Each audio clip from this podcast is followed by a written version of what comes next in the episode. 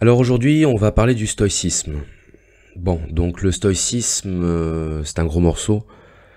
Euh, ça correspond à la période de l'Antiquité, on est au 3 siècle avant Jésus-Christ. Donc c'est un mouvement philosophique qui vient après euh, Socrate, Platon, Aristote. Et c'est un mouvement qui a perduré à travers les siècles, qui a subi pas mal d'évolutions, voire de déformations. Alors c'est toujours difficile d'aborder un, grand courant philosophique comme celui-là, euh, parce que la question c'est de savoir mais par quel bout, euh, par quel bout le prendre. Et le problème se pose d'autant plus que le stoïcisme correspond à ce qu'on pourrait appeler euh, une philosophie totale. Philosophie totale, c'est-à-dire que c'est, ce n'est pas seulement un système de pensée, un système de compréhension du monde, c'est à la fois une philosophie théorique et une philosophie pratique. C'est une philosophie qui est euh, tournée euh, à la fois vers la compréhension mais aussi vers l'action. Vers l'action euh, dans le monde et qui est donc destinée à l'individu. Alors on va partir de quelques citations, je, donnerai des citations de mémoire hein, parce que je n'ai pas, pas préparé là cette, cette vidéo. Je préfère, euh, je préfère improviser, donner des pistes, et puis ensuite chacun euh, prend ce qu'il a envie de prendre et, euh, poursuit ses recherches. Alors je vais partir d'une première citation à laquelle on, fait souvent référence pour résumer le stoïcisme, qui est de dire il y a ce qui dépend de nous, il y a ce qui ne dépend pas de nous. Donc la vision stoïcienne du monde, elle est déjà basée sur une première séparation, une séparation dont on doit prendre conscience pour comprendre nos, limites, nos limites en tant qu'être humain et nos limites en tant qu'individu. il y a des choses qui euh, dépendent de nous. Par exemple, euh, il dépend de moi de, de travailler pour réussir. Il dépend de moi euh, de rechercher la vérité. Il dépend de moi de bien agir. Il ne dépend pas de moi d'être grand, fort, puissant, il ne dépend pas de moi d'être beau, il ne dépend pas de moi de naître à tel ou tel endroit. Donc on, arrive assez bien à comprendre en fait euh, ce que nous disent les stoïciens. Il y a euh, ce dont on hérite et il y a euh, ce qu'on ce qu'on construit par soi-même. Évidemment, on pourra toujours répondre que cette limite est assez floue. Par exemple, les stoïciens disent qu'il ne dépend pas de nous d'être riches. Or, on peut faire remarquer que bah si, il dépend de nous d'être riches, c'est-à-dire que bah si euh, je dirige mon action vers euh, la réussite euh, matérielle, financière, j'ai plus de chances d'être riche que si je ne fais rien. Donc en ce sens, on pourra toujours trouver des, des points de détail sur lesquels cette division entre ce qui dépend de nous et ce qui ne dépend pas de nous est discutable, mais dans les grandes lignes, encore une fois, on comprend ce que ça veut dire prendre conscience de cette euh, distinction entre ce qui dépend de nous et ce qui ne dépend pas de nous, en fait, pour les stoïciens, c'est juste un premier pas. C'est le premier pas vers la conscience que nous ne sommes pas en capacité de tout faire et que nous sommes fondamentalement limités. Donc de ce point de vue-là, la philosophie stoïcienne, c'est un appel à l'humilité. L'humilité qui n'est rien d'autre que la reconnaissance de notre euh, impuissance, de notre finitude. On peut le dire de manière inversée. Si euh, j'ai des, des, souhaits ou des, des, désirs ou des ambitions euh, totalement démesurées, d'une manière ou d'une autre, je vais être confronté à mes limites. Je ne vais pas pouvoir accéder à tout ce que je souhaite.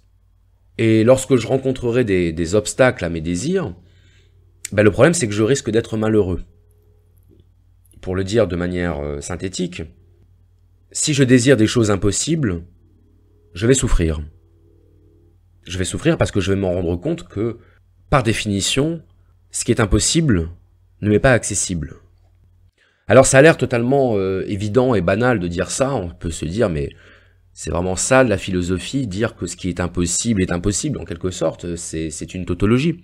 Oui mais si les stoïciens prennent la peine de le préciser, c'est parce que dans notre comportement euh, quotidien, dans notre comportement réel, on a tendance à l'oublier. On a tendance à croire que euh, certaines choses peuvent dépendre de nous alors qu'elles n'en dépendent pas. Et ils prennent quelques exemples très concrets. Premier exemple, je sais, j'ai conscience que ma vie est limitée. Mon existence sur cette terre est limitée dans le temps. Et euh, d'ailleurs, euh, l'existence de tous les êtres humains est limitée. Donc, euh, lorsque quelqu'un meurt, eh bien, même si c'est quelqu'un à qui je tenais beaucoup, même si c'est quelqu'un que j'aimais, je dois accepter sa disparition. Je dois accepter la mort de cette personne puisque c'est dans l'essence de l'être humain de naître, de vivre et de mourir.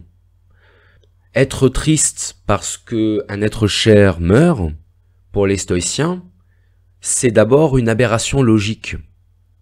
Et c'est vrai, c'est une aberration logique. Je ne peux pas euh, faire en sorte que les gens que j'aime soient éternels. C'est un fait. Donc cette, cette première limite de la nature humaine, qui est, euh, qui est la mort, donc la limite temporelle, bien je dois pas seulement savoir qu'elle existe, je dois l'accepter. Et c'est là qu'on voit que chez les stoïciens, comprendre quelque chose, avoir conscience de quelque chose, c'est pas simplement savoir que ça existe. C'est l'accepter au plus profond de son être et même au plus profond de sa chair. Et c'est à ce moment-là qu'on s'aperçoit que la philosophie stoïcienne n'est pas seulement une philosophie théorique, mais bien une philosophie pratique. C'est à la fois une philosophie et une psychologie. Notre vie n'est pas euh, éternelle, nous devons accepter la mort, nous devons accepter notre propre mort, alors Épicure disait Apprendre à vivre, c'est apprendre à mourir. Et la philosophie, c'est tout le travail d'acceptation de la mort. Mais ce n'est pas l'accepter comme quelque chose de triste, de regrettable. C'est l'accepter comme une nécessité. C'est l'accepter comme une loi de la nature. Et c'est seulement à partir du moment où je l'accepte profondément comme une loi de la nature que je peux m'émanciper de la tristesse, du chagrin, de la souffrance que cette idée normalement véhicule. Si vous pensez l'instant, vous essayez d'imaginer à quel âge, en quel lieu, dans quelles circonstances, est-ce que vous allez mourir d'une mort naturelle? Est-ce que vous allez mourir dans votre sommeil? Est-ce que vous allez mourir d'un d'un accident de voiture, d'une maladie incurable? Bien tout de suite, ce qui va vous envahir, c'est un sentiment d'angoisse. Et ce sentiment d'angoisse, pour les stoïciens, il est la preuve que, d'une certaine manière, vous n'avez pas accepté l'idée de la mort. Alors on retrouve beaucoup cette idée, que ce soit chez les stoïciens ou chez les épicuriens, qui est de dire que la mort n'est rien. La mort n'est rien pourquoi? Ben Parce que lorsque l'on vit, eh bien la mort n'est pas là. Et lorsqu'on meurt, eh bien on n'est plus là pour souffrir. Donc finalement, on ne rencontre jamais la mort. La mort nous emporte, mais euh, en un claquement de doigts qui fait que on n'a pas le temps de la voir. Donc l'angoisse de la mort, c'est l'angoisse d'une idée, et non pas l'angoisse d'une réalité. C'est l'angoisse d'une projection mentale. Et c'est là qu'on commence à s'approcher un petit peu plus du noyau de la philosophie stoïcienne, qui est euh, le rôle de la de la projection imaginaire qui fait que l'individu n'est jamais totalement dans sa réalité présente. On n'est jamais vraiment dans, dans l'instant présent, si on peut dire. On est toujours dans l'anticipation du futur ou dans euh, la nostalgie du passé, mais au final on n'est jamais réellement dans le présent. Le problème de ces projections, c'est qu'elles font naître en nous des, des émotions, des émotions que les stoïciens appelaient des passions. Donc c'est l'ancien terme pour parler des émotions. Alors passion, ça, en grec, ça se dit euh, pathos. Pathos qui, qui veut dire souffrance. Et la passion, c'est aussi ce face à quoi nous sommes passifs. C'est ce que nous subissons. La peur, le regret, la jalousie, l'envie, la colère. Tout ça, ce sont des émotions, ce sont des passions mais ce sont des choses qui sont d'abord des, créations de notre esprit, et c'est la preuve que nous n'acceptons pas euh, l'existence telle qu'elle est.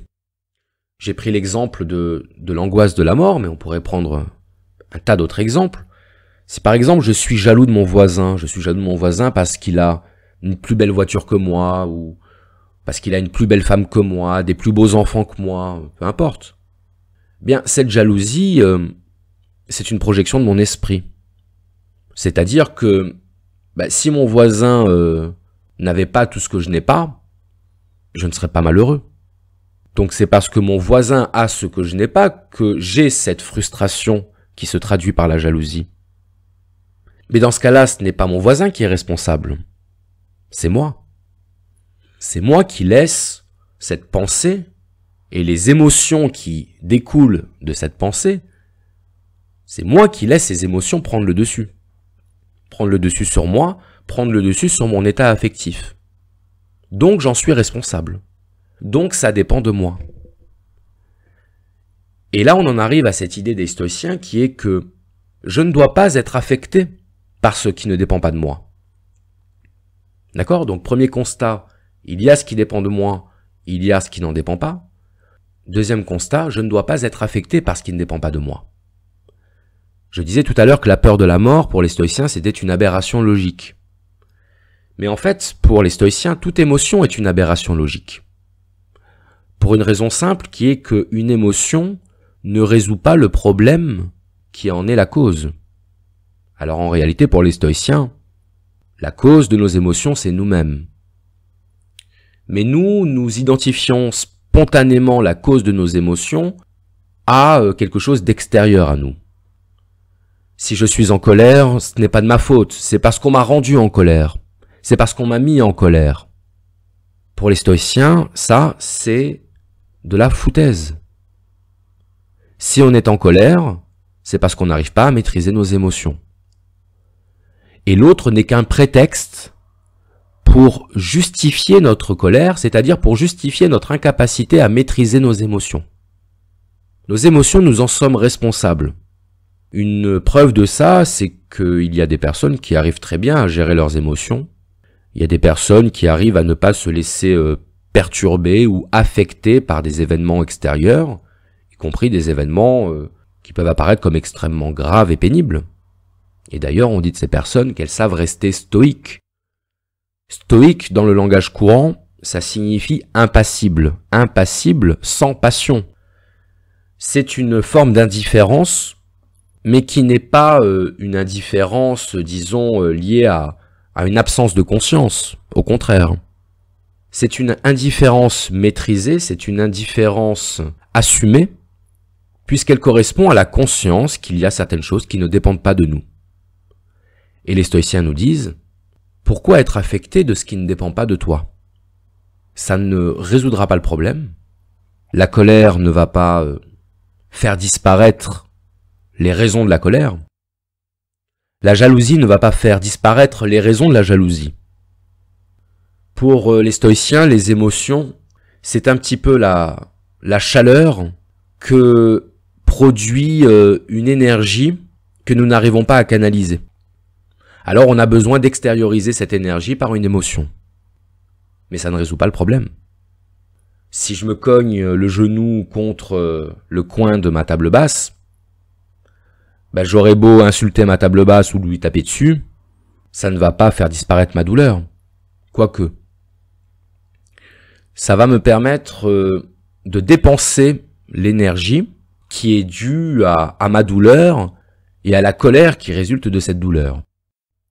Si je regarde une émission télé euh, avec pour invité principal euh, BHL, bah, j'aurais beau l'insulter et jeter ma télécommande à travers ma télé, ça ne résoudra rien.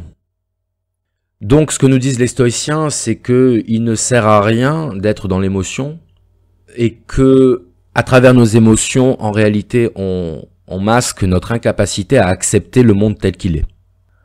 C'est pour ça qu'une autre des citations des stoïciens, c'est de dire ne cherche pas à, changer la réalité, mais à changer euh, le point de vue que tu as sur la réalité.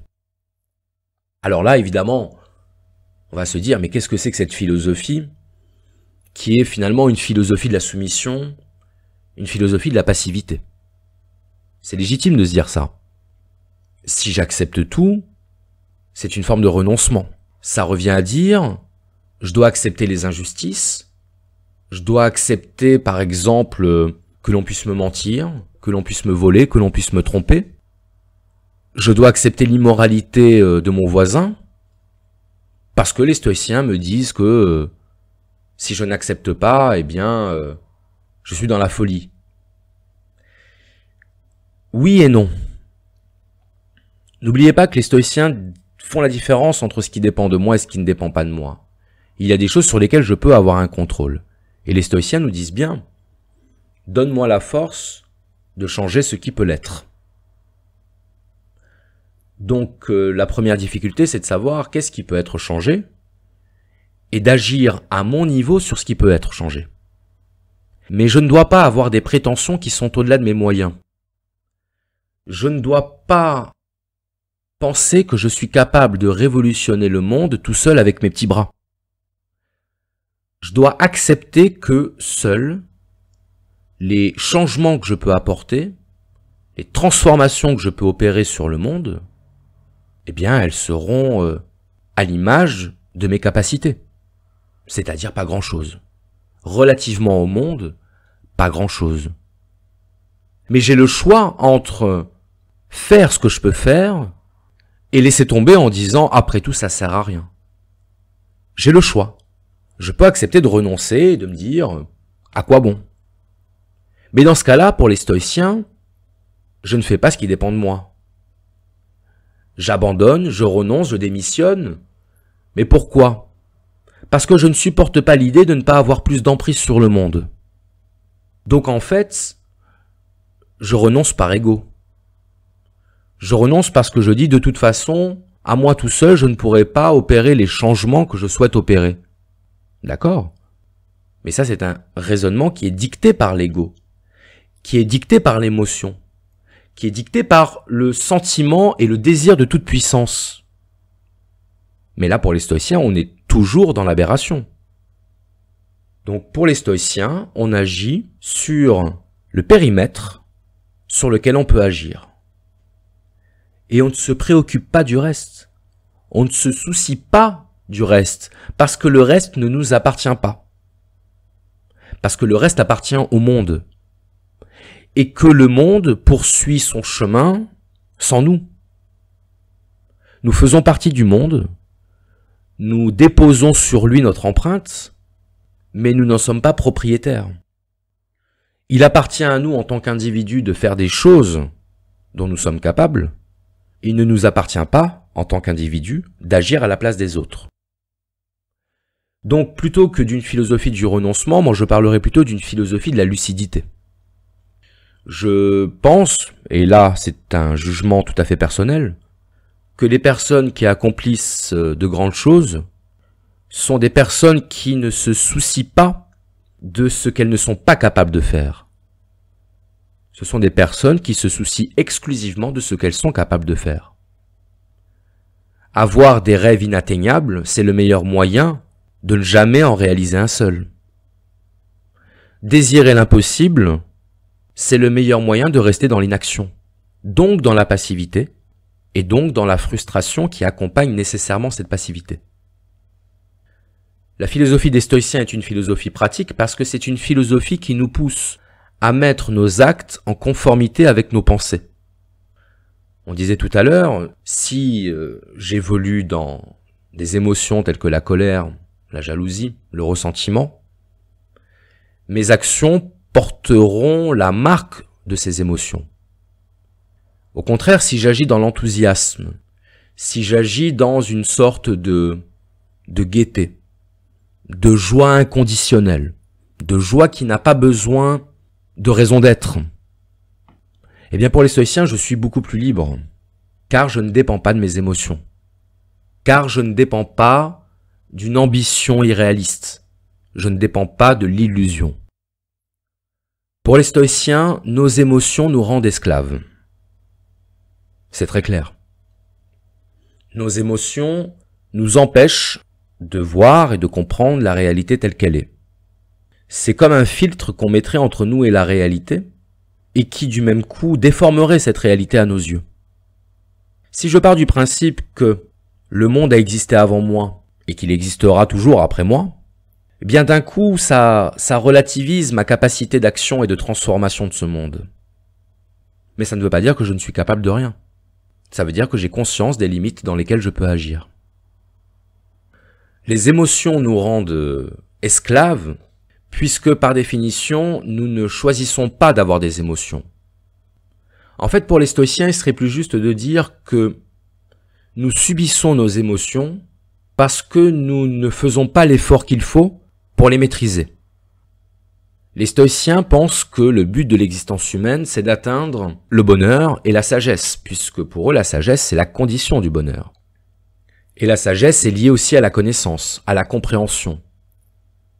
Je comprends le monde, je comprends la manière dont il fonctionne, je l'accepte, et parce que je l'accepte, je peux être heureux.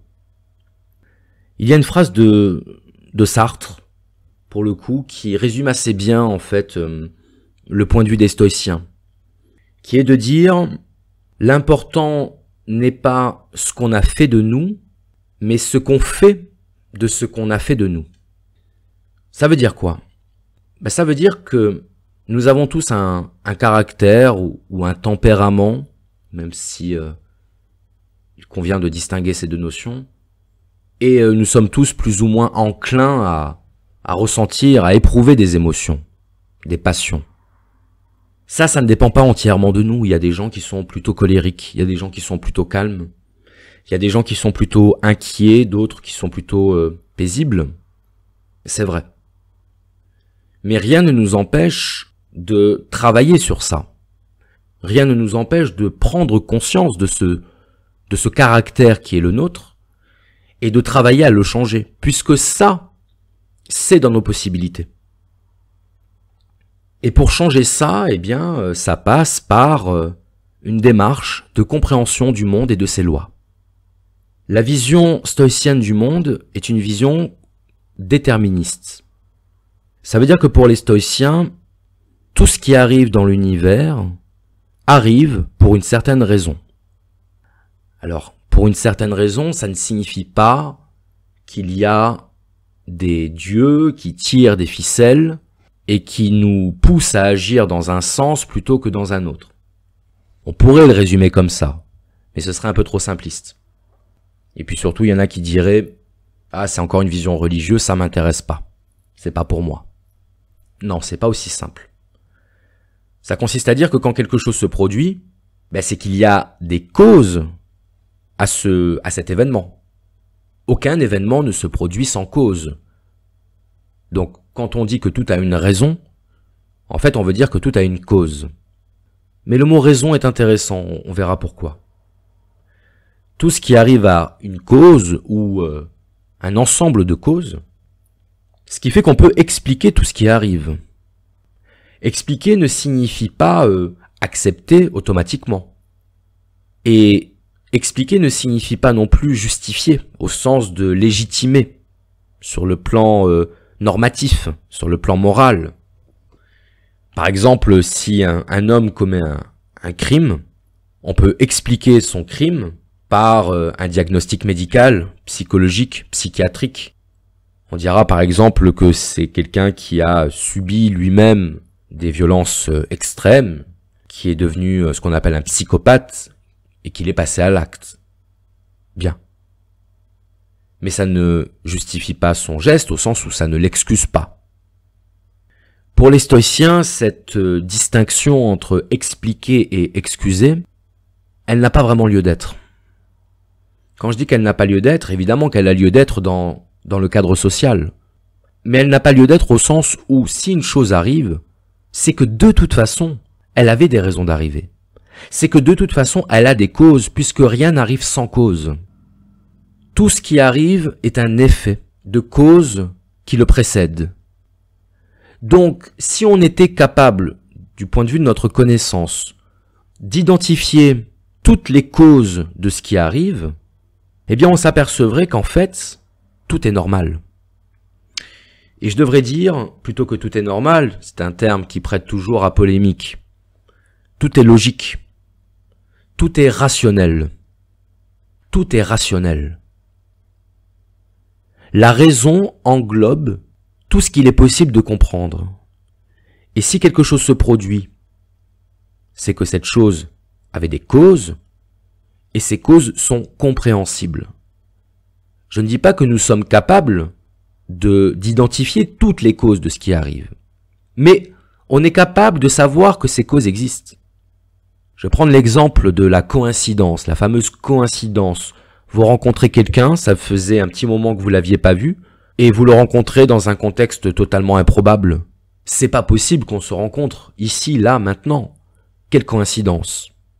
La coïncidence, ou plutôt le sentiment de la coïncidence extraordinaire, c'est quelque chose qu'on a tous déjà vécu, mais qui pour les stoïciens correspond seulement à notre point de vue individuel.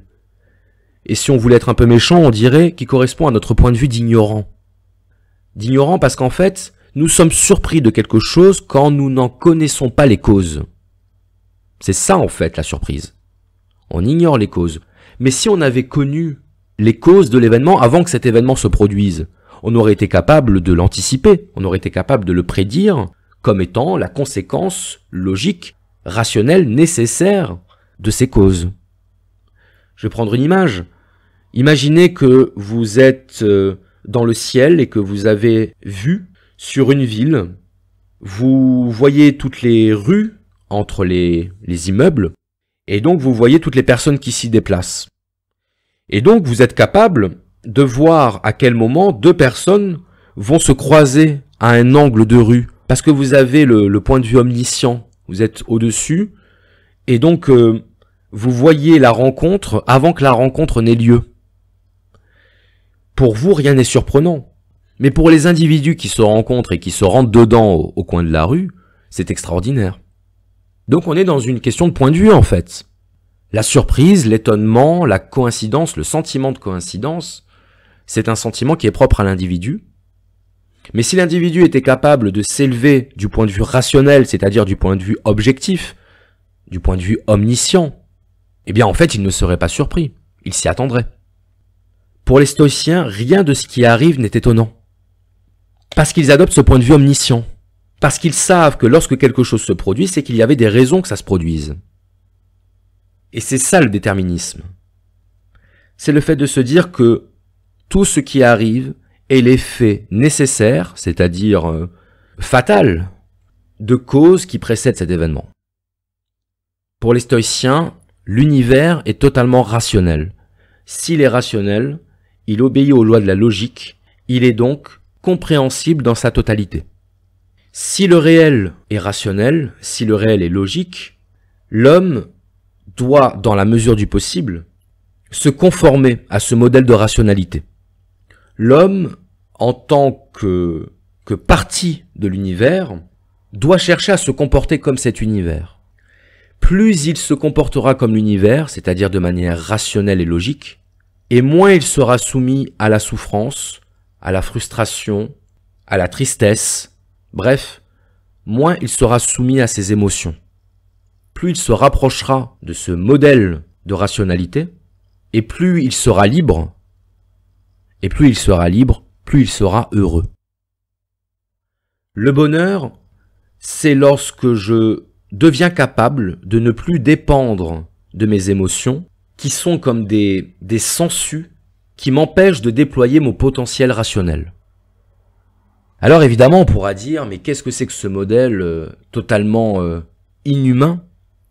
Oui, effectivement, on peut considérer que c'est quelque chose d'absolument inaccessible à l'être humain, ce, cette capacité d'objectivité absolue qui fait qu'on ne va plus dépendre de ses émotions.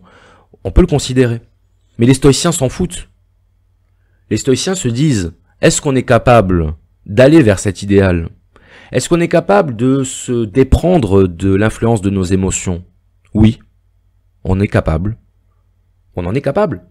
Mais c'est pas facile. Évidemment que c'est pas facile. Mais les stoïciens n'ont jamais dit que la sagesse était quelque chose de facile. Les philosophes, d'une manière générale, n'ont jamais dit que le bonheur ou la connaissance étaient des choses faciles. Ils disent, c'est possible, c'est faisable. La preuve que c'est faisable puisque on peut en former le, projet. Donc oui, on peut se débarrasser, on peut vaincre nos émotions, et c'est par ce travail de combat contre nos émotions qu'on peut aller vers la sagesse et le bonheur. Le bonheur pour les stoïciens, ce n'est en aucun cas euh, la satisfaction de ses désirs. Pour eux, satisfaire ses désirs, c'est le contraire du bonheur. Alors si vous m'avez suivi jusque-là, vous devriez deviner pourquoi. Pourquoi est-ce que le bonheur, c'est le contraire de la satisfaction du désir? Eh bien parce que le désir, c'est quelque chose qui ne dépend pas de nous. Le désir, c'est un sentiment qui nous habite, un sentiment qui peut même devenir physique, et qui vient manifester notre manque d'un objet extérieur. Je désire quelque chose que je n'ai pas, par définition. Mais lorsque je le désire, je prouve que je dépends de cet objet. En tout cas, je prouve que mon bonheur dépend de cet objet. Et je vais spontanément associer mon bonheur à l'acquisition de l'objet que je désire. Ça, pour les stoïciens, c'est une, c'est une illusion totale. Et d'ailleurs, je pense que chacun d'entre vous, vous pouvez euh, en faire l'expérience. Si vous désirez quelque chose, vous avez envie d'une cigarette par exemple, comme moi en ce moment, ben vous allez fumer votre cigarette et puis quand vous l'aurez terminée, il va pas vous falloir longtemps avant d'avoir envie de la prochaine. Donc vous n'aurez pas tué votre désir au sens où vous ne l'aurez pas satisfait. Donc la cigarette que je suis en train de fumer actuellement, elle ne me rend pas heureux. Elle comble un désir, elle comble un manque, mais qui ne manquera pas de, de ressurgir dans quelque temps. Donc le bonheur, c'est pas obtenir quelque chose qu'on désire. Le bonheur, c'est ne plus dépendre de ses désirs. Le bonheur, c'est ne plus désirer. Je désire quelque chose lorsque je suis en manque. Fatalement. Lorsque je ne suis plus en manque, lorsque je suis euh, comblé, eh bien je ne désire plus. On peut être heureux dans la maladie, on peut être heureux dans la solitude, on peut même être heureux dans la souffrance physique. D'ailleurs, ça me fait penser à une autre citation euh, d'Épictète. Épictète était un, esclave, puisqu'il y avait des esclaves qui étaient stoïciens. Vous allez me dire, ah ben, il valait mieux être stoïcien quand on était esclave, ça a aidé à supporter. C'est vrai, mais il y avait aussi des, empereurs qui étaient euh, stoïciens, comme euh, Marc Aurèle par exemple. Épictète, à un moment donné, rapporte une anecdote. il disait que on essayait de lui casser le bras en, en lui faisant une clé, quoi, en le tordant. Et il avait dit, euh, tu vas finir par me le casser, ce bras. Et puis, bah, son bras euh, se casse et il dit, ah ben, tu vois, je te l'avais bien dit. Donc c'est une citation un peu amusante pour dire que le stoïcien euh, total, le stoïcien accompli, c'est celui qui est capable d'être dans la, pure constatation sans aucune émotion et sans aucune expression de, de souffrance.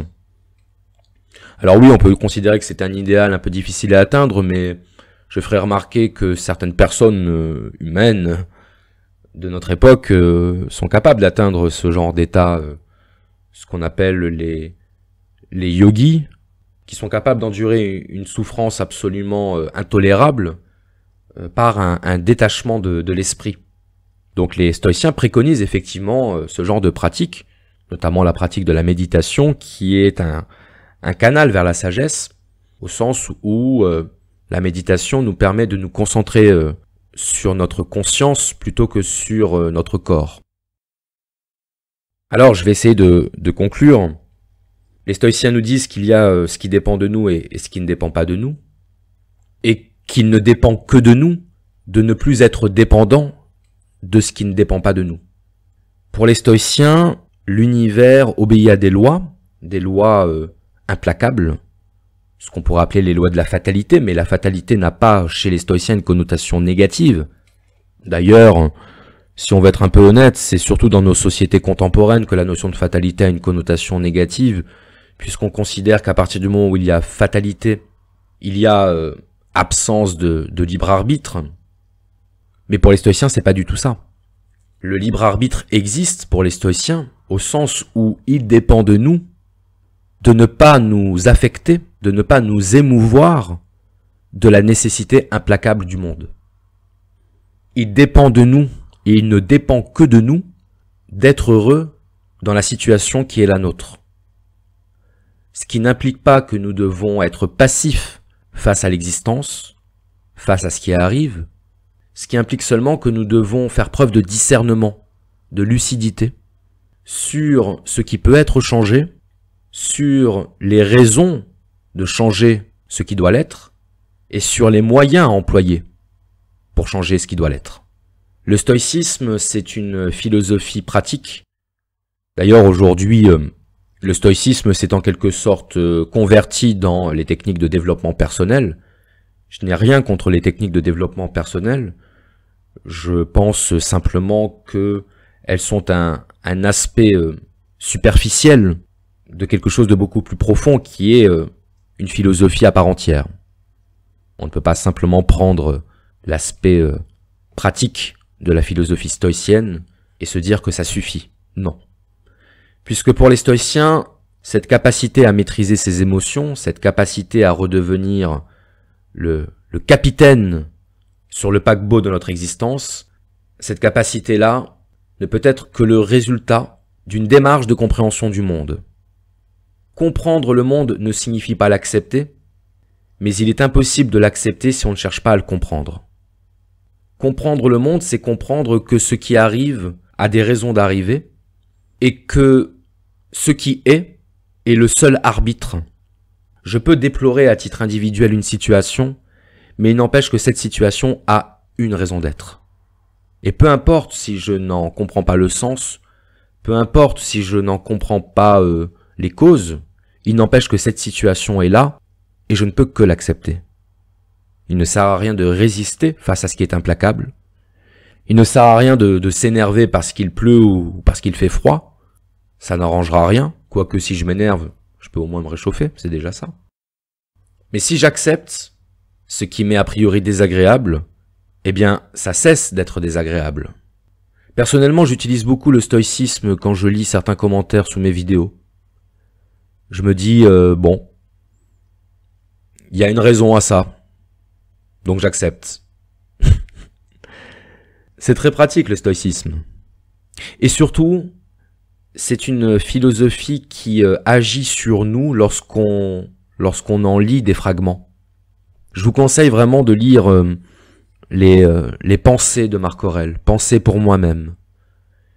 Et vous allez vous apercevoir qu'en lisant, vous avez une, sensation étrange d'apaisement au fur et à mesure de la lecture, comme si euh, l'évidence logique implacable de ce que vous lisez vous équilibrez, vous alignez à l'intérieur. Et lorsque vous êtes dans cet état d'esprit, lorsque vous êtes dans cet état de, de neutralité par rapport à vos émotions, bah vous vous rendez compte qu'effectivement, tout est justifié. D'un point de vue rationnel en tout cas, tout est justifié. Et que si la vie ne se limite pas à la raison, eh bien il n'y a pas de raison que la vie soit euh, une longue succession de souffrances. Merci à vous.